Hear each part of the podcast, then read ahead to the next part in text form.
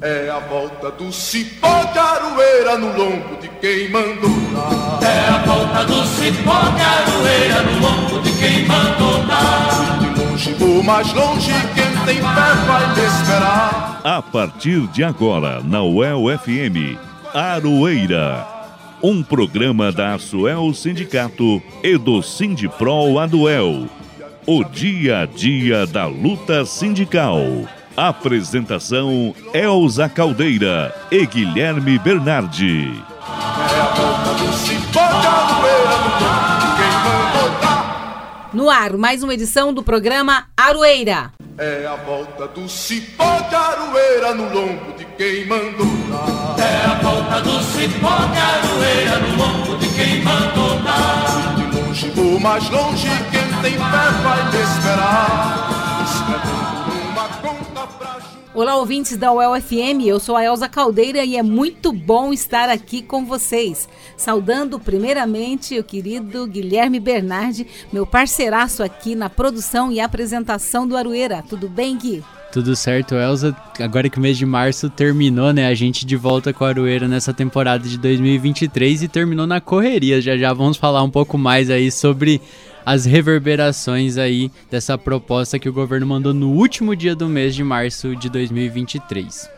E hoje, qual é a edição do programa mesmo, Gui? Hoje é a edição de número 192. Quase esqueci aí, Elza, de anunciar, mas 192 aqui no programa Aroeira. Lembrando, né, que hoje é 1 de abril, dia da mentira. Mas aqui no Aroeira a gente não conta mentira não, né, Gui? A gente só fala a verdade. Nem no Aroeira e nem num tal portal aí, né, que você também trabalha. Portal Verdade, gente. Saudar também aqui o nosso querido Ricardo Lima, que é o nosso técnico de som aqui nos estúdios da Rádio UEL FM. E é claro, né, também principalmente você, querido e querido ouvinte, muito obrigada pela sua audiência. Lembrando que o programa Arueira é o informativo radiofônico da Asuel Sindicato e também do Sindipro Aduel. A gente quer muito a sua participação aqui no programa. Manda mensagem pra gente no e-mail programa arueira@gmail.com ou no WhatsApp 43 99185 1976. Tudo sentado não dar. E a gente fazendo conta pro dia que vai chegar. E a gente E vamos aos destaques desta edição. é a volta do cipó de aroeira no lombo de quem mandou. Sem nenhum diálogo com as categorias, Ratinho Júnior anuncia 5,79% de reposição salarial. O índice faz referência à inflação dos últimos 12 meses e é bastante abaixo dos 42% de defasagem prevista para maio. Servidoras e servidores federais aceitam proposta de reposição linear de 9%, mas cobram o reconhecimento das perdas de 27% no governo Bolsonaro. Governo do Paraná anuncia concurso público para a contratação de professores para educação básica. Dez anos depois do último concurso, as vagas anunciadas preenchem apenas 6% do déficit de servidores. E o deputado estadual Goura, do PDT, esteve na UEL participando do evento Quinta Canábica, onde ele defendeu um projeto de sua autoria que regulamenta o acesso a medicamentos e demais produtos à base do canabidiol. O parlamentar concedeu entrevista exclusiva para a jornalista Franciele Rodrigues, do Portal Verdade, que vamos apresentar hoje aqui no Aroeira. E você não pode perder a nossa dupla de colunistas deste programa. O Fábio Silveira com a coluna A Parte e mais uma edição da Matula do Direito com o professor Reginaldo Melhado. Tudo isso agora, aqui no Aroeira.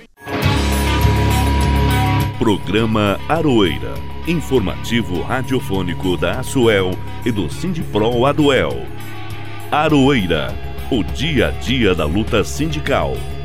Apresentação e produção Elza Caldeira e Guilherme Bernardi. E vamos às notícias? E ao meio-dia desta sexta-feira, dia 31 de março de 2023, último dia né, desse mês de março antes do começo de abril, que estamos agora, o governador Ratinho Júnior anunciou uma proposta de reposição salarial linear para todas as servidoras e todos os servidores do executivo de 5,79%, um índice igual à inflação dos últimos 12 meses.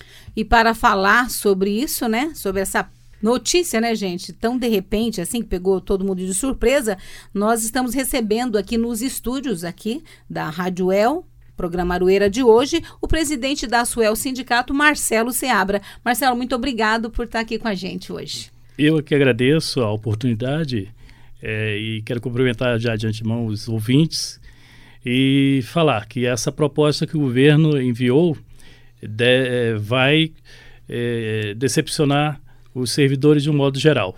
E eu digo isso porque nós estamos com uma defasagem salarial de 42%. São sete anos sem reposição salarial.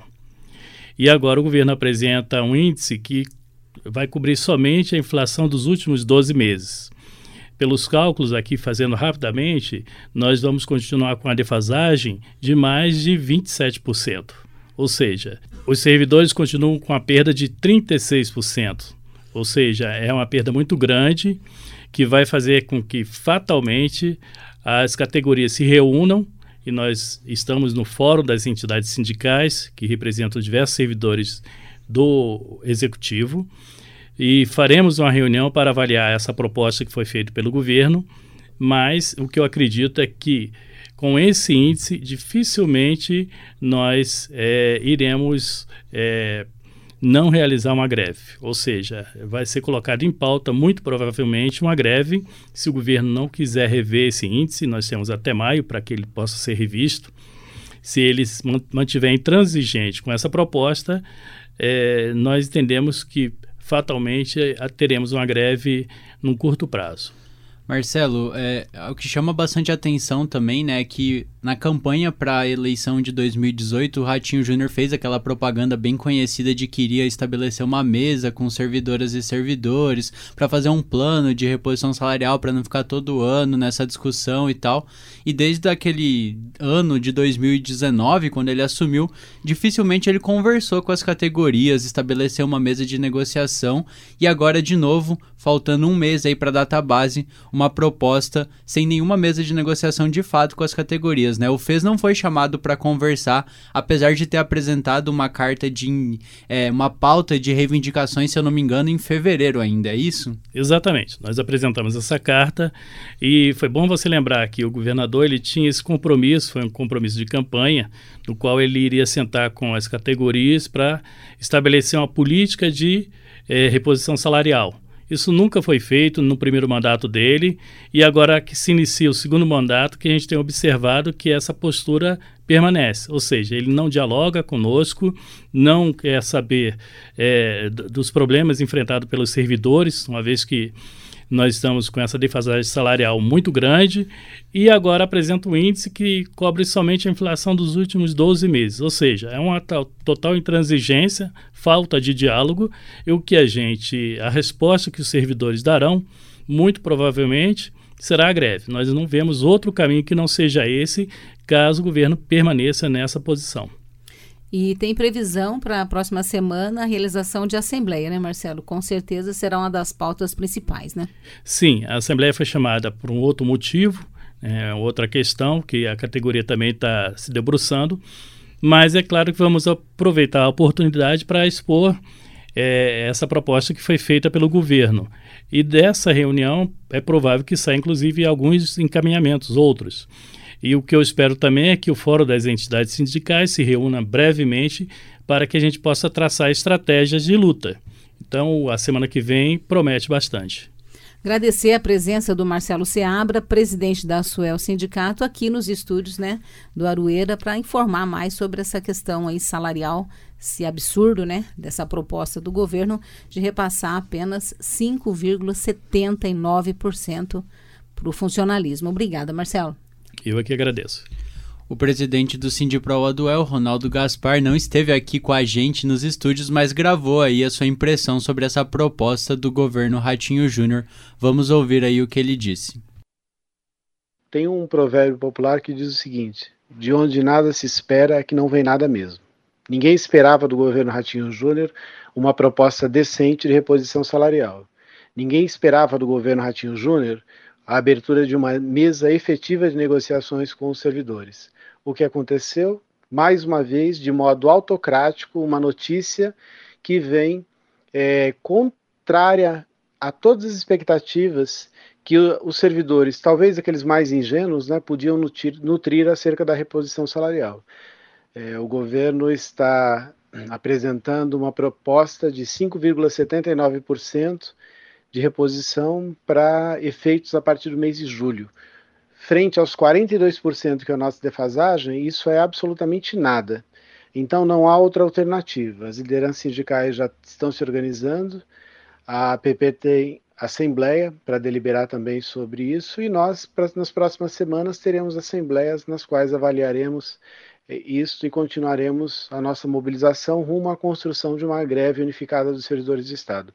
Essa é a única alternativa que temos, pois contra um governo autocrático que age na base da força, só nos resta também a utilização da força e a nossa força é a greve. Todos na luta, pessoal. Essa assembleia mencionada aí pelo Ronaldo no áudio dele da PP está sendo realizada hoje, dia 1 de abril. Você está ouvindo o programa Aroeira o dia a dia da luta sindical.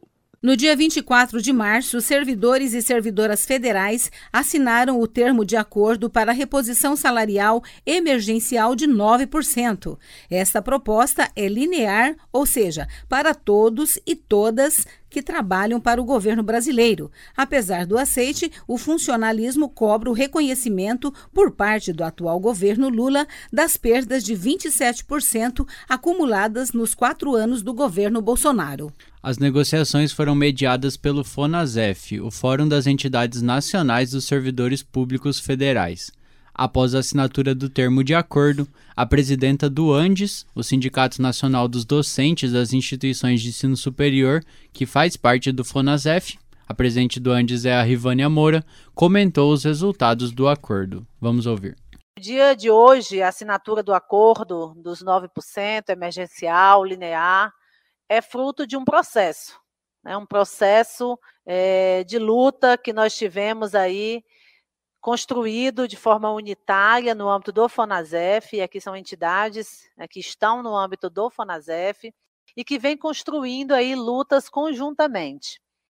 Relembramos a nossa atuação em 2021 com a luta contra a PEC 32, onde nós tivemos ali naquele momento, né, 14 semanas de luta, é, tivemos a vitória da PEC 32 não ser votada, no Congresso Nacional, e isso foi fruto da nossa mobilização, da nossa construção da unidade, né, da nossa resistência aí em defesa do serviço público, em defesa do povo brasileiro. Então, a gente chega nesse processo de negociação salarial como parte dessa pauta de valorização do serviço público no Brasil, porque compreendemos que essa pauta não está deslocada da necessidade de valorização do serviço público. É por isso que o dia de hoje significa é, mais do que simplesmente um acordo que foi feito aí muito abaixo do que a gente reivindicava né, da inflação do último período de 26,94%, mas significa a continuidade também da nossa luta e é isso que os nossos companheiros e companheiras podem ressaltar é dizer da importância do FONASEF, da construção da unidade. Esta fala da Rivânia Moura, presidenta do Andes Nacional, foi feita em uma live de anúncio da assinatura do acordo. Quem também ressaltou a importância da retomada do diálogo entre os servidores do governo federal foi o diretor técnico do DIESE, Fausto Augusto Júnior, o Departamento Intersindical de Estatística e Estudos Socioeconômicos. Primeiro que a reabertura da mesa, né, da Mesa Nacional de negociação. É, o seu retorno, vamos lembrar, aconteceu com a presença de nove ministros, o que já demonstrou logo na abertura de todo esse processo um compromisso do atual governo com o diálogo e a negociação coletiva dentro do setor público. Né?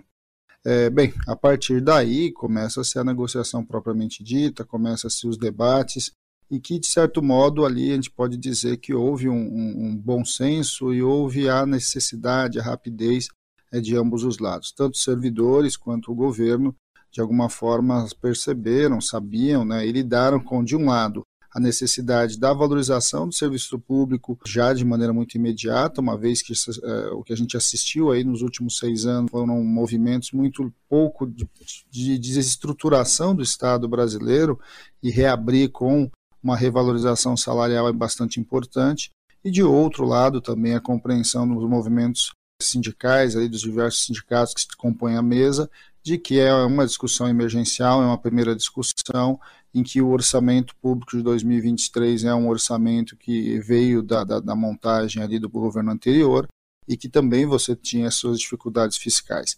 É, de certo modo, você efetivar um reajuste salarial linear na casa aí dos 9%, é algo bastante significativo. Nós estamos falando de mais de 500 mil servidores que serão impactados por essa medida. Então, quando a gente vai olhando para os dois movimentos, foram movimentos importantes que mostraram maturidade de ambos os lados e um compromisso é, do atual governo e das entidades sindicais com o diálogo, com a democracia, com a negociação coletiva. A fala do Fausto Júnior, diretor técnico do DIESE, foi feita para a Rede Brasil Atual. Além da importância da valorização salarial de servidoras e servidores responsáveis por garantir direitos para a população, é legal perceber que o Falso Júnior destacou a negociação coletiva, o diálogo e as dificuldades vindas do orçamento do governo Bolsonaro. A reposição linear acordada será implantada em 1 de maio, data base do funcionalismo federal. Aqui no Paraná, sem problemas de orçamento, sem troca de governador, a data base também é no dia 1 de maio. Hoje, dia 1 de abril, faltando um mês para ela, o governo anunciou os 5,79% de reposição. Apenas isso. Exatamente, né? Muito aquém das perdas acumuladas nos últimos sete anos, como a gente acabou de trazer aí as falas né, do Marcelo Seabra e do Ronaldo Gaspar. Aproveitando, Nels, esse momento para falar sobre outra situação de intransigência e falta de negociação que foi lá em Bela Vista do Paraíso, né? A gente noticiou na outra semana, não na anterior, mas na outra, o início da greve de professoras e professores lá em Bela Vista do Paraíso que cobravam o pagamento do piso do magistério, né? O prefeito lá em Bela Vista do Paraíso, o Fabrício Pastore, popularmente conhecido como Jacaré, se recusou a conversar com os professores, com a PP Sindicato, preferiu judicializar a questão e os professores e as professoras decidiram então encerrar a greve e continuar aí pleiteando o direito deles de pagamento do piso do magistério. A gente aqui do Arueira continua, né, Gui, se solidarizando com uh, os professores de Bela Vista do Paraíso e a gente sabe, né, que a luta deles continua, mas agora é, em sala de aula, né, de volta com as aulas. Mas a luta continua lá em Bela Vista. Você está ouvindo o programa Aroeira, o dia a dia da luta sindical. E depois de 10 anos, o governo do Paraná anunciou um concurso público para a contratação de 1.109 professores e 147 pedagogos que atuarão na rede básica de educação do Estado. Em 2013, último ano de concurso, foram ofertadas 10 mil vagas, ou seja, quase 10 vezes mais do que no atual concurso. Neste ano, ao todo, são 1.256 vagas. A diferença é maior ainda se considerarmos a quantidade de trabalhadores com contratos temporários que atuam nas escolas estaduais. Segundo a APP Sindicato, são 26 mil contratos emergenciais no estado. Imaginem, gente, 26 mil. Por isso, na quinta-feira, dia 30, o sindicato protocolou um pedido de ampliação das atuais ofertadas 1.256 vagas, além de outras mudanças no edital. Devido ao pequeno número de vagas, o Márcio André Ribeiro, presidente da APP Londrina, disse que esse concurso não resolve absolutamente nada. É, de fato, verdade que o governo do Paraná está contratando atualmente mais de 20 mil professores temporários. Então, fazer um concurso público para pouco mais de 1.200 vagas é, simplesmente não, não resolve absolutamente nada, né? Existe uma margem máxima de contratação de professores temporários. Isso é estipulado pelo Tribunal de Contas do Estado e é uma margem que, com certeza, o governo observa e tenta cumprir ali sempre no limite máximo de contratação, né? Ele não se preocupa em ter professores estatutários é, concursados nos seus quadros. Ele está preocupado em ter professores que ganhem inicial de carreira, que ganhem mais barato, que são os professores temporários. Os professores temporários, é importante frisar, são professores graduados, assim como nós, têm a mesma qualificação profissional, porém eles recebem o inicial de carreira da tabela. Né? Então, eles são profissionais mais baratos para o governo. Não que sejam menos qualificados, mas sim, eles são mais baratos para o governo, não têm os mesmos direitos que nós, é, professores concursados, temos. Então, para o governo estadual, é muito melhor ter esses professores temporários, né? mais uma vez, é um artifício que o governo faz, não está pensando na educação do Paraná, não está pensando na sociedade, nas crianças, está pensando nas contas dele, né, em pagar profissionais mais baratos. Ou seja, o concurso não resolve nem um pouquinho do déficit de vagas, mas a propaganda do governo, né, Gui? Essa é mais uma manobra do governo para iludir né, a sociedade de uma forma geral, tentando demonstrar que ele está fazendo concursos, que está agindo para o bem da sociedade, da qualidade da educação, mas nós sabemos que isso não é verdade. É apenas uma, uma ação de marketing, né, de propaganda, pois está muito óbvio é, havendo a necessidade da contratação de mais de 20 mil profissionais, você fazer concurso para pouco mais de 1.200, isso é uma tentativa de ludibriar né, toda a sociedade paranaense. A nós, não engana, né? mas com as ações de marketing que ele faz, pode ser que ele engane alguém. Mais informações estão no portal Verdade em uma matéria escrita pela jornalista Franciele Rodrigues, a quem agradecemos pelo compartilhamento do material. Ou seja, né, Elza, muita propaganda com relação a um concurso que não resolve absolutamente nada e pode ter certeza que muita propaganda com a proposta aí dos 5,79% que também não resolve absolutamente nada. Música e resistência quando as relações de trabalho se transformam em canções.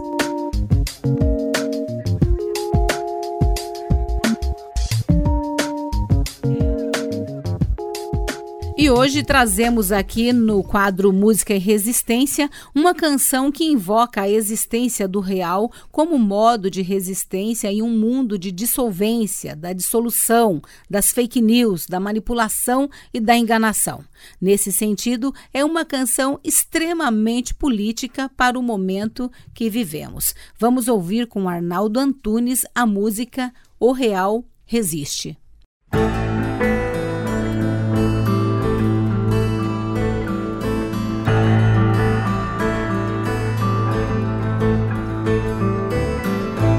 Autoritarismo não existe, sectarismo não existe, xenofobia não existe, fanatismo não existe, bruxa, fantasma, bicho papão. O real resiste, é só pesadelo, depois passa na fumaça de um rojão. É só ilusão, não, não, deve ser ilusão, não, não. É só ilusão, não, não, só pode ser ilusão. Miliciano não existe, torturador não existe, fundamentalista não existe, terraplanista não existe, monstro, vampiro, assombração. O real Resiste, é só pesadelo, depois passa. Múmia, zumbi, medo, depressão. Não, não, não, now.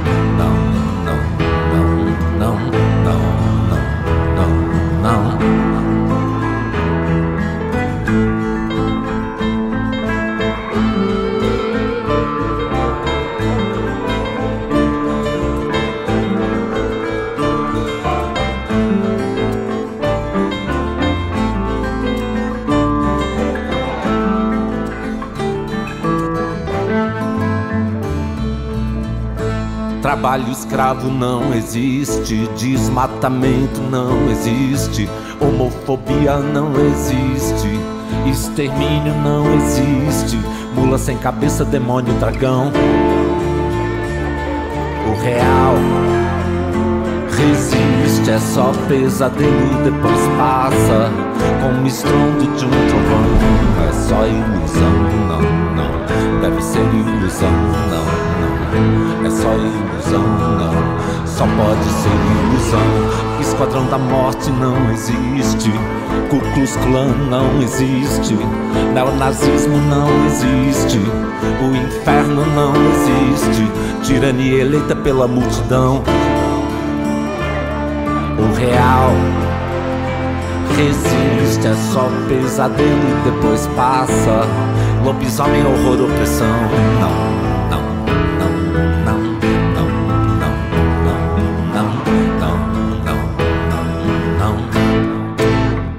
acabamos de ouvir com Arnaldo Antunes a música O Real Resiste. Você está ouvindo o programa Aroeira, o dia a dia da luta sindical.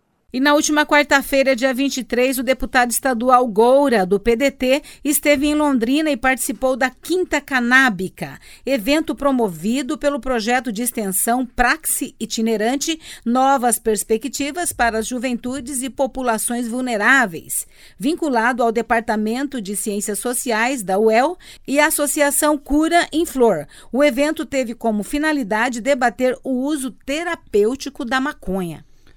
O deputado Goura foi o convidado especial do debate, pois ele é um dos autores da recém-promulgada Lei Pétala, que regulamenta o acesso a medicamentos e demais produtos à base de canabidiol e tetrahidrocanabidiol no estado. E antes de começar o evento, o deputado Goura conversou com a jornalista Franciele Rodrigues, do portal Verdade, onde ele falou sobre a importância da Lei Pétala, da postura do governador Ratinho Júnior, que nem sancionou e nem vetou a lei. E o Goura também fala sobre a luta dos deputados da oposição na Assembleia Legislativa contra política de desmonte do Estado liderada por Ratinho Júnior. Vamos ouvir a entrevista. Estamos aqui com o deputado Goura, presidente do Partido Democrático Trabalhista, PDT, no Paraná. Neste ano, ele assumiu seu segundo mandato na Assembleia Legislativa do Paraná. Desde já, muito obrigada pela disponibilidade de falar conosco, deputado. Deputado, você é um dos responsáveis pela Lei Pétala, que regulamenta o acesso a produtos e medicamentos à base de cannabis no Paraná promulgada recentemente, em fevereiro de 2023, porém com sanção tácita, ou seja, sem o pronunciamento do governador Ratinho Júnior. Para você, qual a importância des, dessa legislação e como você avalia o silenciamento do governador face à lei? Bom, primeiro de tudo, uma saudação aqui né, a toda a comunidade da, da nossa UEL, da nossa Universidade Estadual de Londrina. É um prazer estar aqui e parabenizá-las todas as pessoas pelo trabalho que, tão, que estão fazendo, especialmente aqui do Portal Verdade. Bom, Franciele, a Lei Pétala, como a gente é, nomeou esse projeto, essa lei, ela homenageia uma criança lá de Curitiba que é usuária, é uma paciente de cannabis medicinal. A Pétala, ela nasceu com uma síndrome rara e os pais né, tiveram uma grande dificuldade de ter um diagnóstico apropriado, preciso do que, que ela tinha. É, e ela tinha muitas convulsões, ela tinha cerca assim, de 20 convulsões por semana. E a, o tratamento clínico que eles tentaram não estava surtindo efeitos, pelo contrário, né, havia um agravamento da condição clínica dela. Até que eles ouviram falar e souberam, e uma médica também, a médica da Pétala, sugeriu fazer um início com a cannabis, com a maconha. E eles fizeram, né? E começaram a, de 20, 30 convulsões, ela passou a ter uma de vez em quando, duas, e, começou a apresentar melhoras muito significativas no seu desenvolvimento psicomotor.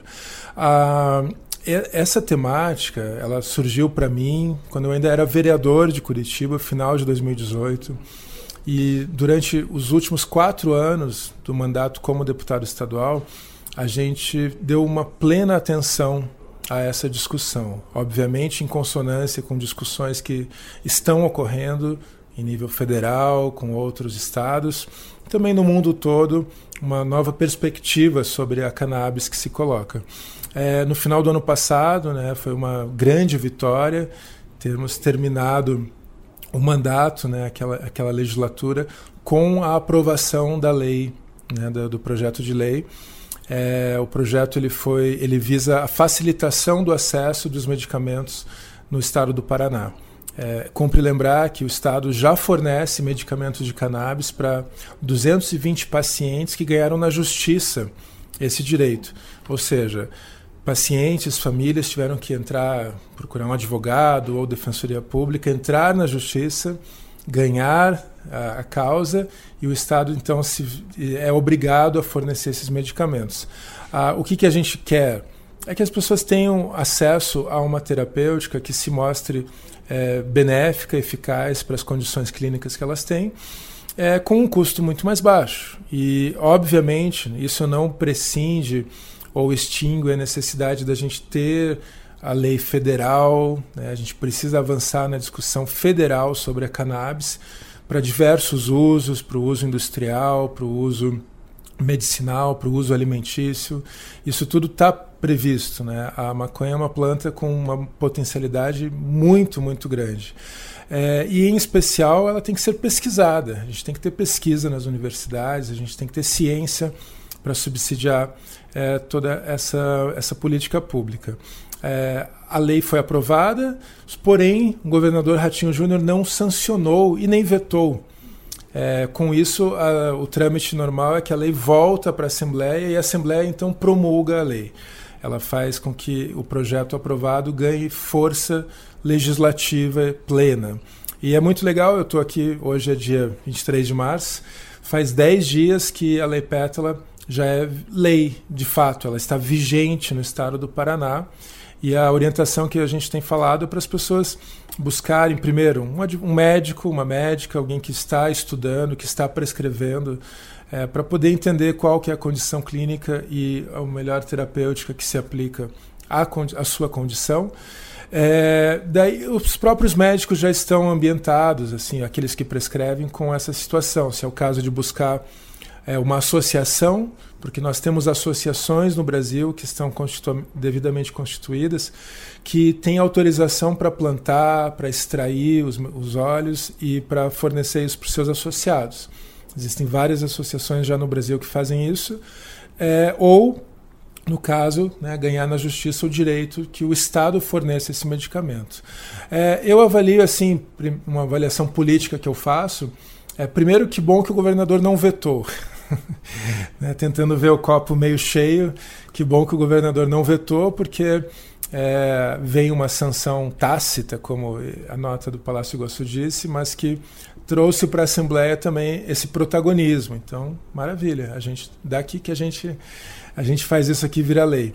É, porém, eu acho que mostra, ou pelo menos levanta uma suspeita de uma falta de visão do governador Ratinho Júnior é, sobre esse tema que não é um tema da esquerda, não é um tema da oposição, é um tema de saúde pública, é um tema. É, a gente está vendo economias do mundo inteiro é, tratando a maconha como ela é, uma planta, é uma planta. O estado do Paraná, um estado potencialmente é, agrário, né? Assim, a gente tem a base da economia agrícola. A, gente pode ter um boom da economia se a gente começar a plantar maconha. Ah, e não estamos aqui discutindo, eu acho que essa é uma discussão futura, pertinente, necessária sobre o uso recreativo, o uso adulto, como tantas outras substâncias que são legalmente e culturalmente aceitas. Ponto. Não é disso que a gente está falando. A gente está falando do uso medicinal, a gente está falando do uso industrial, a gente está falando do cânhamo, a gente está falando de é, uma indústria verde, sustentável, de verdade, é, que tem que ser beneficiada. Bem, no último pleito, nós tivemos um aumento da bancada de oposição na LEP, tivemos mais mulheres eleitas, parlamentares de centro-esquerda que ingressaram. E na última segunda-feira foi anunciada a coalizão em defesa do Paraná, frente que pretende frear as ofensivas do Ratinho Júnior contra o patrimônio público, é, a exemplo da privatização da Copel. Mas fato é que a maioria dos deputados ainda permanece governista. Como você avalia a atual composição da LEP e o jogo de forças para barrar esses ataques vindos do Palácio do Iguaçu aos direitos da população paranaense? A Assembleia, ela continua sendo uma Assembleia majoritariamente e cegamente alinhada aos interesses do Palácio Iguaçu, do governo, é, mesmo que isso diga respeito, por exemplo, a algo é, explicitamente nocivo e prejudicial aos interesses do Estado, como a venda da Copel. É muito curioso que o ano passado nós tivemos eleições e em nenhum momento o candidato eleito, né, que foi o governador Ratinho Júnior, que se reelegeu, em nenhum momento durante o, o, período da campanha ele falou que ele ia vender a Copel. Nenhum momento. Mas ainda no ano passado, passadas né, as eleições, o que, que ele faz? Em regime de urgência, de forma apressada, de forma é, completamente desrespeitosa com a Assembleia, com o Poder Legislativo, ele passa esse projeto de venda da Copel, de privatização da Copel. Quem vende a Copel? Ratinho Júnior e o seu presidente, é, Daniel Slaviero Pimentel, que é irmão do vice-prefeito de Curitiba, que atualmente ocupa o cargo de secretário das cidades do Ratinho Júnior e é pré-candidato à prefeitura de Curitiba. Ou seja, é, eles estão vendendo Faxinal do Céu, que é um espaço de formação da Copel, um patrimônio da Copel. Lá em Antonina, a gente tem a, a Vila da Copel, junto à, usina Parigo de Souza, que é um espaço também, é um patrimônio do povo paranaense, tudo isso está sendo vendido. É um estádio que está sendo é, vilipendiado é, e tudo isso feito assim, sem uma, é, uma mobilização da sociedade, né, de repulsa, de repúdio e, e de posicionamento contrário. A bancada da oposição faz a sua parte, mas nós somos 8 de 54. Então, existe sim um desequilíbrio, é importantíssimo que a sociedade entenda o que está em jogo, seja na proliferação de escolas cívico-militares, que são completamente contrárias a uma formação é, cidadã é, e de assim um, uma construção de uma consciência plena dos estudantes né, sobre si próprios, sobre o seu papel na sociedade. Ratinho Júnior é o responsável também por a gente não ter mais aulas de filosofia, sociologia, artes, é, ou ter em condição muito mínima nas escolas, com ausência de ofertas de turmas para os professores. É, Ratinho Júnior é o responsável também por desastres ambientais, pelo enfraquecimento de políticas ambientais. É, eu, assim, entendo que a política, como eu disse, é esse espaço das divergências, mas eu me posiciono extremamente de forma crítica a tudo isso, porque é, o que está em jogo não é apenas esse presente é, instantâneo, é o futuro do Estado. É que papel que a gente quer para o Estado do Paraná? A gente vai ser apenas um exportador de commodities e a gente está formando uma população é, embrutecida que não tem valores, não é cultivada, é exercitada em valores é, humanistas, né, só como pecinhas para o mercado de trabalho de um trabalho alienante, ou a gente vai criar um outro modelo de Estado. Eu quero apostar no, na segunda opção. Em 2023, o funcionalismo público paranaense completa seis anos sem reajuste salarial. A defasagem deve atingir em maio 42%, o que equivale a cinco salários a menos por ano, em média. Em fevereiro, o Fórum das Entidades Sindicais entregou ao Palácio do Iguaçu documento com as reivindicações dos servidores estaduais, dos servidores estaduais, Porém, até o momento não houve resposta. Como está o encaminhamento dessa pauta na Alep hoje? Bom, assim como todas as pautas que dizem respeito à valorização dos servidores públicos, seja planos de carreira, seja a database, seja assim a estrutura mesmo de trabalho dos, dos, do funcionalismo público, a gente não vê avanço. Pelo contrário, a gente vê a precarização. A, assim, o governo não esconde a sua intenção privatista em todas as esferas, seja na tentativa de privatizar é, as empresas públicas, tá? e vamos falar bem de forma bem explícita, a Copel está a gente está na justiça existem questões assim que estão em andamento para tentar barrar esse absurdo mas você vai ter a venda da Sanepar logo mais você está tendo a, discussão sobre a Compagás tá? ou seja existe essa intenção com as empresas públicas existe essa intenção com o serviço público então o governo Ratinho ele quer por exemplo privatizar os presídios, ele quer que empresas administrem o sistema prisional, ele quer que empresas particulares que objetivam o, é, o lucro é, administrem os hospitais públicos, como ele aventou, né? houve uma, um retrocesso temporário nisso, mas uh, uma interrupção temporária desses esforços, mas é a intenção desse governo vender os hospitais universitários, vender os hospitais públicos, é vender tudo. A mesma proposta de educação, é, a lei geral das universidades, a, a maneira pela qual se enxerga a educação não como uma forma da gente criar novas consciências, mas como um fardo para o Estado. Então, é, infelizmente, a gente não vê um avanço da pauta salarial é, dentro das discussões políticas, né? porque não há uma vontade política por parte do governador do Ratinho Júnior. E não é por falta de dinheiro, não é? O estado do Paraná tem recursos em caixa, tem é, arrecadação suficiente para garantir é, melhores condições de trabalho para os servidores. Porém, é, a visão não é essa. Né? A visão é de garantir mais lucros para os acionistas das empresas, é, é, de vender o patrimônio público. Queremos agradecer novamente aí a Franciele Rodrigues e parabenizar ela aí pela entrevista realizada com o deputado Goura. E quem quiser, né, Gui, é, ouvir na íntegra, a gente teve que dar uma editada, né, aqui, por causa do nosso tempo, mas quem quiser ouvir na íntegra, né, basta entrar lá no portalverdade.com.br e acessar a matéria que trata é, deste evento, né, Quinta Canábica. Você está ouvindo o programa Aroeira o dia a dia da luta sindical. O golpe militar de 1964 completou 59 anos nesta semana. Os 21 anos de ditadura que se seguiram a esse golpe deixaram algumas feridas que ainda estão abertas. E quem vai falar mais pra gente sobre isso é o jornalista Fábio Silveira, na coluna A Parte. Coluna A Parte com o jornalista Fábio Silveira.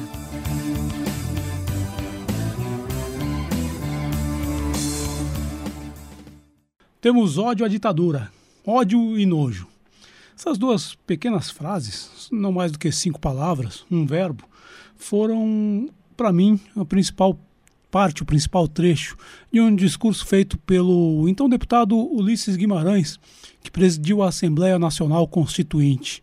Ele fez esse discurso quando da promulgação da Constituição de 1988, em 5 de outubro daquele ano. Bom, essa Constituição de 88, Constituição Cidadã, é vista como o ponto final, pelo menos do ponto de vista jurídico, daquele trágico momento que o Brasil viveu a partir do golpe militar de 1 de abril de 1964. Sim, o golpe foi no dia 1 de abril e a primeira mentira que os militares contaram quando iniciaram sua ditadura foi comemorar ou colocar esse dia hediondo como sendo 31 de março. Eles não queriam começar a ditadura no dia 1 de abril, no dia da mentira. Mas essa não foi a única, não é a única questão a ser eh, levada em conta quando a gente lembra desse é, golpe, dessa ditadura militar. a ditadura foi é, tramada, o golpe de Estado foi tramado, foi articulado, né, o golpe para derrubar João Goulart, com a ajuda dos Estados Unidos. E isso em nome dos interesses das empresas estadunidenses e também do governo estadunidense. Esse golpe começa a ser tramado ainda pelo presidente estadunidense Joe Fitzgerald Kennedy, JFK. Ele começou a tramar colocando o Lincoln Gordon como embaixador dos Estados Unidos no Brasil e esse foi esse embaixador teve um papel importantíssimo. Kennedy não viveu o suficiente para ver o golpe sendo é, desferido, para ver o desfecho dessa situação. Ele foi assassinado em novembro de 63 é, em Dallas, no Texas, quando andava de carro aberto. Bom, mas essa ditadura que foi é, feita, esse golpe de Estado que foi dado em nome dos interesses das empresas estadunidenses, ele também foi feito é, em combate contra os trabalhadores, contra os pobres brasileiros. A ditadura militar ela teve é, como característica no campo econômico uma concentração ainda maior de renda, isso num país de profundas desigualdades sociais. Essas desigualdades foram aprofundadas, isso é, e para garantir esse aprofundamento, uma política de é, violência contra uh, os trabalhadores e contra aqueles brasileiros que lutavam contra a ditadura. É nesse cenário que, é, é nesse sentido, que se deu o golpe, foi em nome disso que se deu o golpe. Passados 59 anos daquele fatídico 1 de abril, que nós temos hoje no Brasil é novamente a democracia ameaçada. A ameaça até diminuiu um pouco de tamanho com a derrota do é, ex-presidente Jair Bolsonaro na tentativa de se reeleger. Mas isso não significa que a democracia brasileira possa se considerar fora de perigo. Um dos problemas importantes de serem levados em conta é que, mesmo no período pós-ditadura, em que essa democracia foi sendo construída e se reforçando, essa democracia nunca chegou nas periferias brasileiras. A desigualdade social continua obscena no Brasil e a violência policial que a gente sabe que bate todo dia na porta de pobres, pretos e trabalhadores nas periferias brasileiras. Essas continuam sendo as vítimas da, do Estado brasileiro, mesmo sob aí uma democracia limitada. E essa é uma questão importante porque se existe uma forma de salvar a democracia é fazer, é combater a desigualdade social e fazer com que os direitos cheguem a todos os brasileiros, inclusive aqueles que não deixaram de ser torturados, de ser mortos, assassinados pelo próprio Estado brasileiro nas periferias do país afora. Então, é, a garantia da democracia passa obrigatoriamente por isso: combate à desigualdade e extensão dos direitos a todos os brasileiros. Nesse, nessa efeméride, nesse aniversário desse maldito golpe de 1964, acho que vale aqui voltar às palavras de Ulisses Guimarães, lá naquele discurso da promulgação da Constituição de 88. Dizia Ulisses Guimarães: traidor da Constituição é traidor da pátria. Conhecemos o caminho maldito, rasgar a Constituição, trancar as portas do parlamento, garrotear a liberdade, mandar os patriotas para a cadeia, o exílio e o cemitério. Temos ódio à ditadura. Ódio e nojo. Para finalizar, só um pequeno parêntese. Esses patriotas aqui aos quais Ulisses Guimarães se refere não são aqueles fascistas que ficaram nas portas de quartel é, contestando o resultado legítimo de uma eleição e pedindo golpe de Estado. Não, esses são fascistas, não são patriotas. Patriotas são aqueles e foram aqueles que durante a ditadura lutaram por um Brasil maior, melhor e menos injusto. Nossos agradecimentos ao jornalista Fábio Silveira por mais uma coluna tão importante aqui no programa Arueira. E agora vamos dar continuidade sabendo o que ele trouxe para nós hoje. Estamos falando do professor Reginaldo Melhado com a sua coluna Matula do Direito.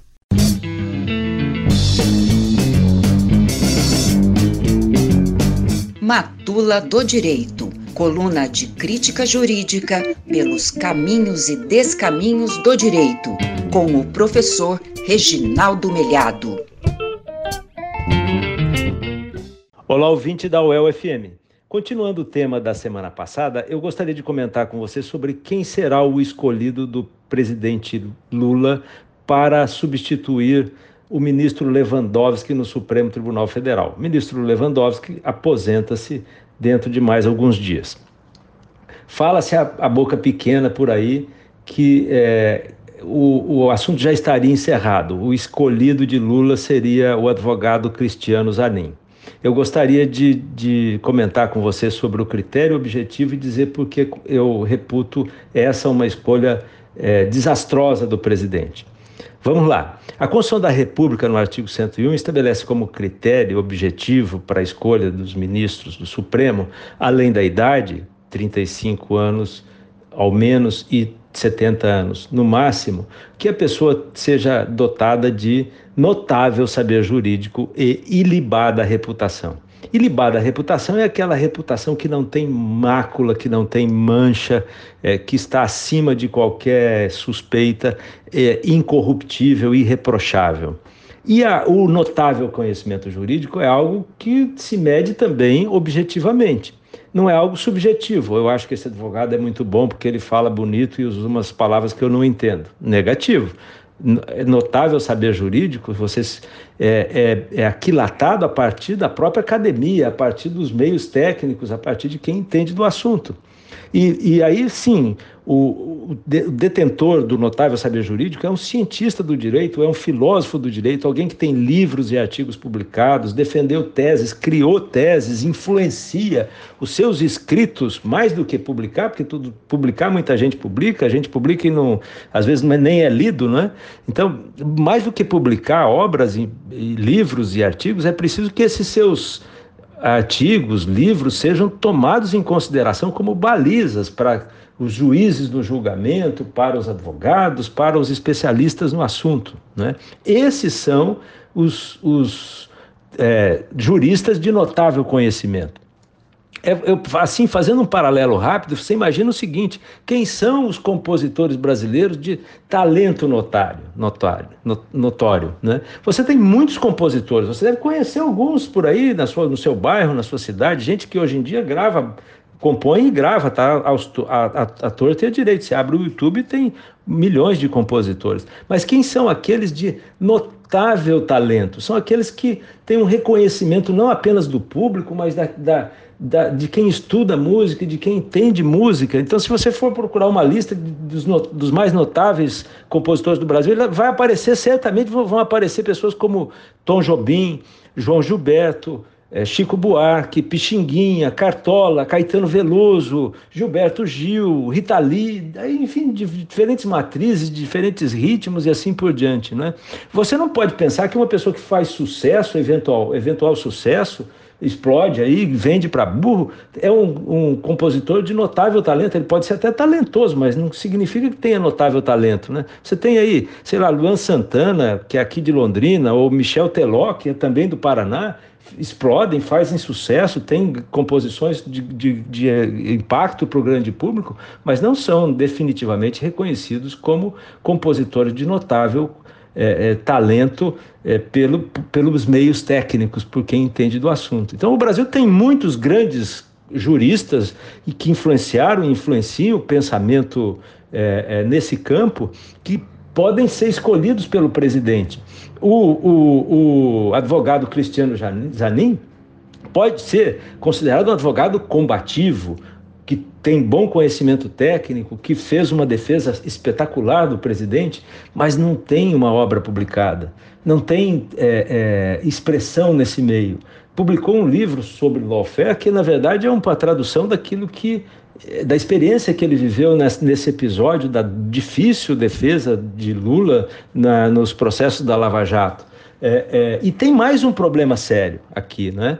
Porque, veja, além da, do critério objetivo da Constituição a que eu me referi, você tem o artigo 37 da Constituição que estabelece como princípios na administração pública a moralidade e a impessoalidade. Isso se aplica também, principalmente, ao presidente da República. Então, escolher o seu próprio advogado como, como ministro do Supremo é um erro gravíssimo né? porque fere o princípio da impessoalidade, Né? É como se ele estivesse é, é, é, é, dando uma recompensa pelo belíssimo trabalho que fez na defesa daqueles processos. Isso é incabível. Imagine você se, se o ex-presidente Jair Bolsonaro houvesse escolhido para uma vaga do Supremo é, o advogado Frederico Wassef né, que é o advogado da família, que, que, que, defende a família naqueles, naquelas situações tão difíceis. Né? Um brilhante advogado, um advogado combativo. Será que a gente aceitaria isso? Seria, seria razoável? Seria tolerável? Além daqueles outros critérios que o ex-presidente Bolsonaro definiu, como, por exemplo, ser é, terrivelmente evangélico, né, com, que é um erro trágico, né, foram escolhas patéticas nesse aspecto. Né? E o ex-presidente Lula se afastou desses critérios também, quando, é, é, na sua, na, em outros mandatos anteriores, escolheu Dias Toffoli, por exemplo. Não tenho nada contra pessoalmente também, mas quem é Dias Toffoli? Nunca escreveu nada, nunca publicou nada, não tem influência nenhuma, não tem, não tem, não tem é, é, é, nenhum escrito, nenhuma tese que o coloque na, com, com, a estatura de alguém que tem notável saber jurídico. Pelo contrário, é um homem que se atrapalha ao falar e ao escrever, tem dificuldades primárias, não é? E Carmen Lúcia, né, que, com todo respeito, uma excelente juíza, mas, enfim, não tem, é, é, é, não preenche esses requisitos. E além desses requisitos objetivos, você poderia pensar: não, eu quero alguém de notável saber jurídico, mas eu quero também alguém comprometido com o Estado democrático de direito. Eu quero alguém que defenda os interesses da grande maioria da população brasileira, que são as classes trabalhadoras. Eu, eu quero escolher alguém que defenda as minorias, que defenda o meio ambiente, que tenha compromisso com o meio ambiente, com os povos originários, você vai encontrar gente muito boa com esses critérios objetivos e que tenha notável saber jurídico com certeza você vai encontrar. Se você disser, não, mas eu quero alguém com esse perfil que seja mulher e negra, você encontra também. E se a pessoa que melhor se adequa a esses critérios objetivos não for negra nem mulher, for um homem, for branco, for amarelo, tanto faz. O importante é que primeiro você tenha o compromisso com o Estado Democrático de Direito e com esses valores quando o presidente da República foi eleito, ele foi eleito a partir de um projeto político. Esse projeto político precisa aparecer também no Supremo Tribunal Federal. É assim que funciona a democracia. É isso. Até a próxima semana. Queremos agradecer o professor Reginaldo Melhado por mais uma coluna Matula do Direito e lembrar os ouvintes né, que com as colunas aqui nós encerramos mais uma edição do Aroeira. Essa edição 192 primeira edição do mês de abril de 2023 e já nessa correria, né, Elza, de mexer no programa, já que o governador anunciou esse, essa reposição salarial ontem e a gente tava aqui correr para fechar o material, mas semana que vem a gente tá de volta, né? Exatamente, Gui. Semana que vem eu tô de aniversário, viu, Gui? Mais uma primavera aí. Ô, Elza, parabéns já adiantado, né? Obrigada, pessoal. E nós queremos também agradecer, é claro, né, gente, aqui a participação tão importante do nosso técnico de som, o Ricardo Lima. Agradecer também, principalmente, né, o pessoal aqui da Rádio El também, o Gerson Gugel, que é o diretor de programação da emissora, e o Edir Pedro, que é o nosso querido, né, nosso amado diretor-geral aqui da Rádio El. Continuem ligados aí, ouvintes, porque tem muita coisa boa pela frente aqui na sequência da Rádio UEL FM. Um forte abraço e até mais. E eu quero aproveitar também para deixar uma saudação especial para você, querido e querido ouvinte. Muito obrigada pela sua audiência. Continua ligadinho aqui na melhor rádio da cidade, Rádio Well FM. E na semana que vem, eu e o Guilherme estaremos de volta aqui com mais um Aroeira para você. Um forte abraço e até lá. É a volta do cipó de aroeira no lombo de quem mandou dar. É a volta do cipó de aroeira no lombo de quem mandou dar. De longe ou mais longe, quem tem fé vai me esperar. A UEL FM acaba de apresentar Aroeira, um programa da Asuel Sindicato e do Sindipro Aduel o dia a dia da luta sindical. É a ponta do cipó, caroeira quem.